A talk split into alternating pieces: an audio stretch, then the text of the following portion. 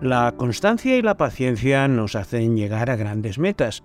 y por eso quiero compartir mi satisfacción con vosotros al hacer el programa 150, donde hemos visitado pues realmente todos los rincones del mundo. Y para esta celebración te voy a proponer un viaje a un lugar bastante desconocido y especial, de estos que si miraras los libros de geografía de cuando estudiabas, pues ya no existe, puesto que muchos países han ido creciendo, han ido desapareciendo, y en este caso ha cambiado de nombre, por lo que si coges un atlas de incluso de, de principios de este siglo, verás que está como un nombre, pero hace tres años el mandatario decidió cambiar el nombre a uno más tradicional, que es como es conocido hasta ahora. Probablemente sea la primera vez que escuchas este nombre, pero como calentamiento te voy a proponer unas recomendaciones gastronómicas, que en este caso es un delicioso filete de avestruz con shishuala, que es una guarnición de maíz seco con judías secas y otras especias que son el acompañamiento perfecto para este delicioso filete de avestruz, para beber una bebida local. Otro de esos brebajes que tanto me gusta comentaros el Umbonkotsi, que es una cerveza de maíz fermentada. Es un color bastante oscuro, tiene muy poco alcohol, 2-3 grados, pero proporciona muchas vitaminas sin tener que estar borracho cuando has bebido unas cuantas porque hoy en esta edición 150 de Traveling Series con Lorenzo Mejino te voy a proponer viajar a Eswatini.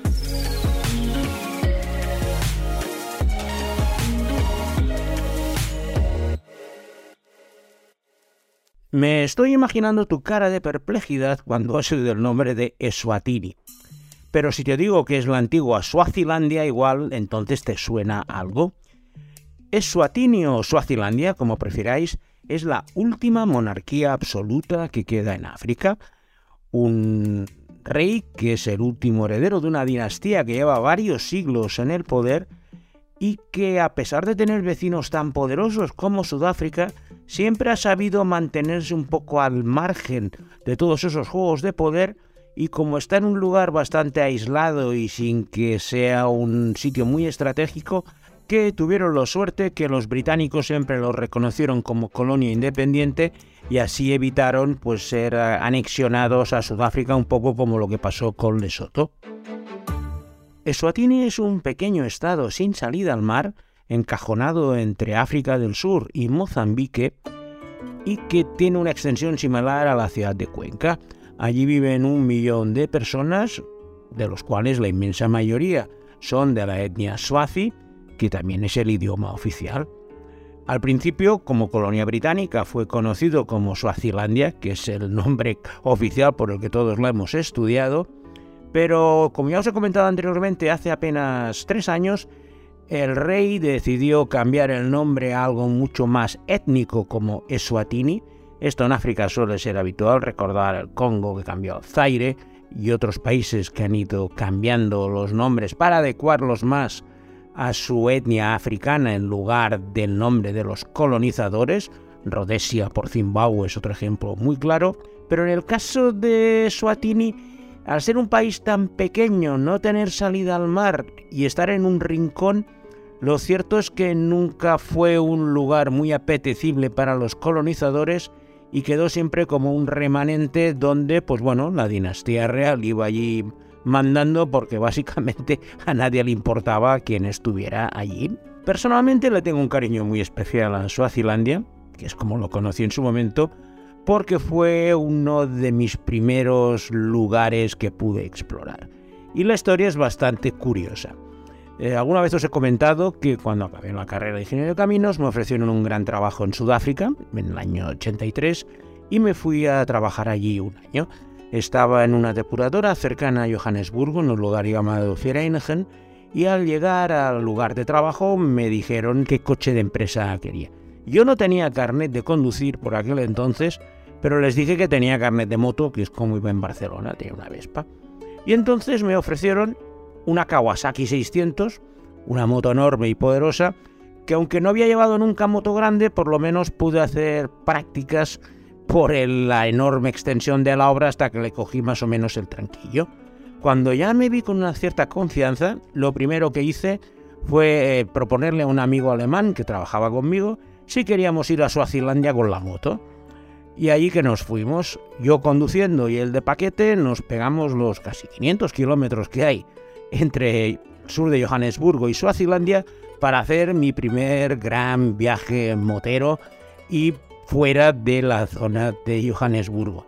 Lo cierto es que me lo pasé en grande conduciendo, no había mucho tráfico por aquel entonces, era bastante seguro conducir, poquísimos coches me encontraba, eso sí, tenías que evitar de noche porque mucha gente circulaba sin luces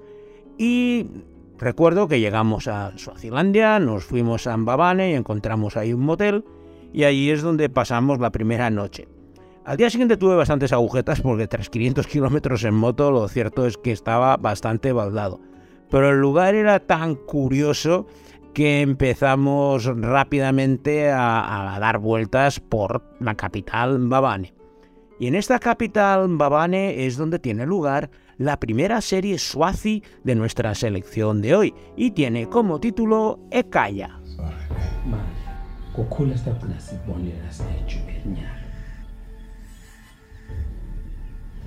Hi, sweetie.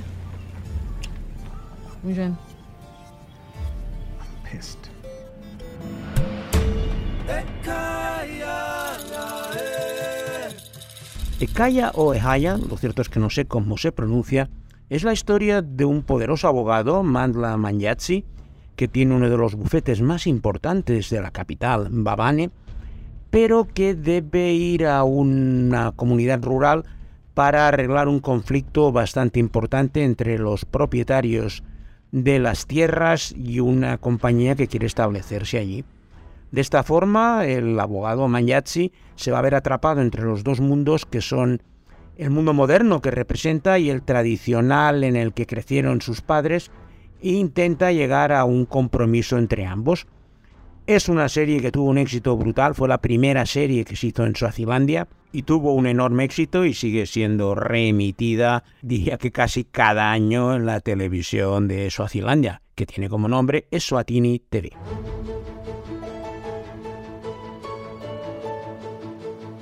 Eswatini tiene como mayor atracción turística sus parques nacionales, donde encontramos a los grandes animales, al denominado Big Five, leones, leopardos, elefantes, búfalos de agua y jirafas, en extensiones mucho más pequeñas y manejables que en los grandes parques africanos de otros lugares. Para que os hagáis cuenta de la inconsciencia que he tenido en algunos momentos de mi vida, os he dejado cuando estaba con mi amigo alemán Rolf en Babane con la moto. Y al día siguiente no se nos ocurre otra cosa que intentar ir a uno de estos parques nacionales con la moto. Claro, cuando nos vio el policía en la entrada, viendo que íbamos con la moto, nos dice, pero ¿dónde vais, almas de cántaro? Que aquí hay leones, no podéis ir con la moto. Entonces caímos en nuestro error y decidimos, pues bueno, dar marcha atrás e ir a visitar otras cosas. Al día siguiente alquilamos un coche y fuimos a este parque nacional que es Lane, que quiere decir eh, salvaje, que es el santuario más importante de animales de, toda, de todo Eswatini. Dentro del parque teníamos dos opciones. La primera es ir por nuestra cuenta, por las pistas, e ir descubriendo los animales, un poco lo mismo que pasa en el resto de parques nacionales africanos pero en este caso los leones los tenían en una zona separada y tenías que ir con una visita guiada en coche para evitar eh, problemas. Por eso cuando cada vez que pienso lo de la moto y que intenté entrar en un parque lleno de animales con la moto,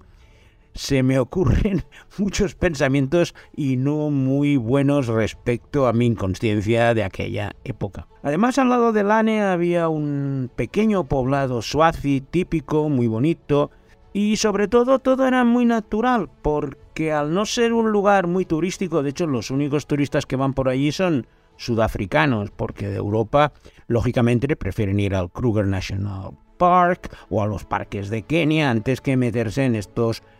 parques naturales de segunda o tercera división, pero que tienes muchísimos animales y de hecho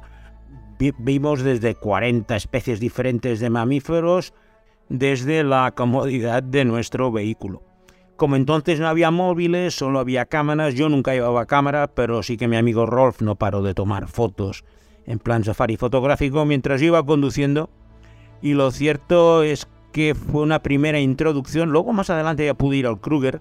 pero al ser el primer parque africano que veía lo tengo muy grabado en mi memoria por ser la primera vez que vi pues muchos de estos animales que solo había visto en los documentales.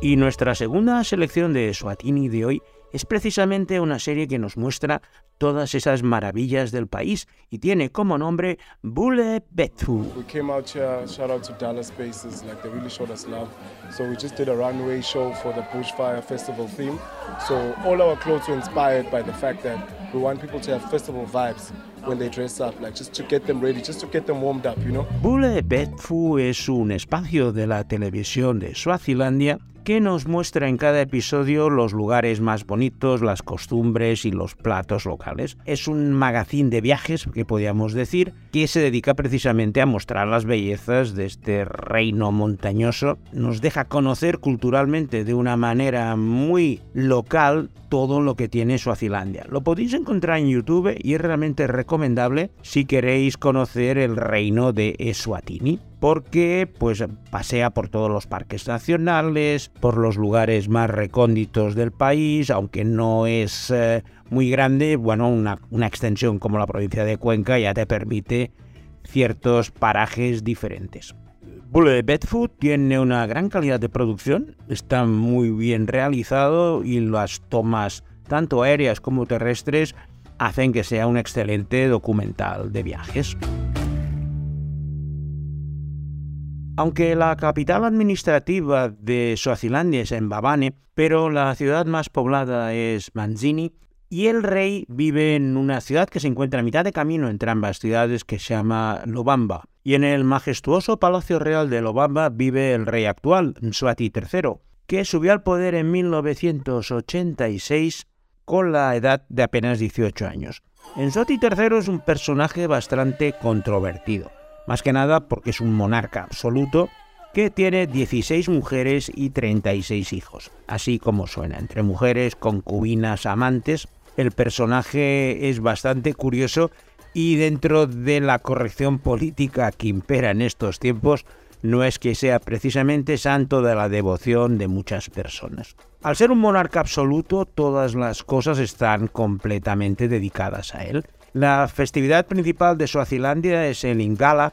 que son las fiestas que duran un mes por estas fechas, por el solsticio de invierno, y que tienen numerosas festividades en las cuales se reúnen toda la gente de Suazilandia, que viene de todos los puntos del país, para bailar en una enorme esplanada todos los bailes ancestrales y de una forma muy unida. Es un poco el único lugar donde el rey se mezcla con sus súbditos en un baile y un ritual comunitario que curiosamente solo tiene lugar si el rey está presente. Si está de viaje en el extranjero, el Ingala se suspende. No tuve la oportunidad de verlo en directo las dos veces que he estado en Suazilandia, la siguiente os la comentaré más tarde, pero he visto algunos reportajes y algunos vídeos y la verdad es que es bastante impresionante la capacidad de reunir a casi todo el país en esa esplanada para celebrar a un monarca absoluto que básicamente los está explotando y esquilmando de todas las maneras posibles, pero la veneración al rey de Suazilandia entre su población es absoluta.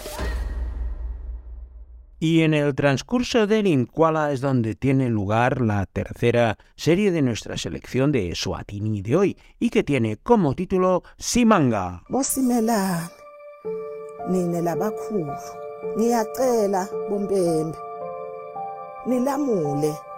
Simanga es la historia de una dinastía familiar que se va a tener que enfrentar a una grave crisis cuando el primogénito rehúsa por una serie de razones personales que iremos conociendo a aceptar la herencia de su padre recién difunto. En las creencias suazis esta renuncia puede traer un gran deshonor y mala fortuna a la familia, que es lo que se va desarrollando en todos los episodios. De esta forma, la dinastía familiar empieza a tener problemas, desgracias y todo tipo de desastres provocados por esta renuncia del primogénito. En medio de toda esta crisis, pues van a Lingvala a bailar y a intentar que su suerte cambie en medio de este mes de festividades. Y por eso es la serie ideal para conocer precisamente lo que serían estas festividades que son el punto álgido de la vida suazi durante todo el año.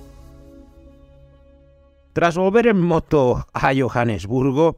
y la antigua Suazilandia cayó absolutamente fuera de mi radar. No fue hasta un cuarto de siglo después que volví a la región porque tenía ganas de reencontrarme con algunos amigos y enseñarle a la pareja con la que estaba entonces lo bonita que es toda la parte de Sudáfrica.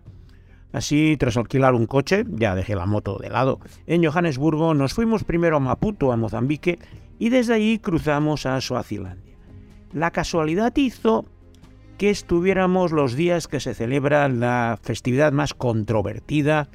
de Suazilandia, el Umlanga, del que seguramente habéis oído hablar, porque es una fiesta donde todas las chicas vírgenes de Suazilandia van a bailar frente al rey, la mayoría con los pechos al aire descubiertos, para ver cuál de ellas puede ser la elegida y convertirse en la nueva amante o la prometida del rey. Dicho así, parece una tradición bastante salvaje, pero para la gente de Suazilandia es algo sagrado y para las chicas ir allí a bailar delante de su rey con la esperanza de ser la elegida es una gran oportunidad para ascender en la vida. En inglés se llama también el baile de las cañas porque todas las chicas acuden ataviadas con el traje típico, eso sí, de cintura para abajo, y unas cañas en la mano con las cuales van bailando, mientras el rey, un poco como controlando el derecho de pernada de sus súbditos, va paseando por allí. Estuvimos un día y lo cierto es que es bastante impresionante ver la devoción con que las chicas bailan delante del, del rey y sobre todo sus familias les animan para ver si tienen suerte y les puede cambiar la vida a ellas y sobre todo a su familia. Los bailes duran como tres horas y el rey se va paseando entre todas ellas no había mucho turista, de hecho creo que éramos los únicos porque además tuvimos mucha suerte que coincidió el día que pasábamos por allí, pero nada más llegar a la explanada real ya los parkings estaban llenos, había una de gente que llegaba en autobuses andando y era uno de los lugares, ya digo, donde todas las chicas del país se dirigían para ver si podían ser la nueva prometida del rey. Y esta ceremonia de Lumlanga sirve también como base para la última serie de nuestra selección de Swatini de hoy y que lleva como título Lázaro.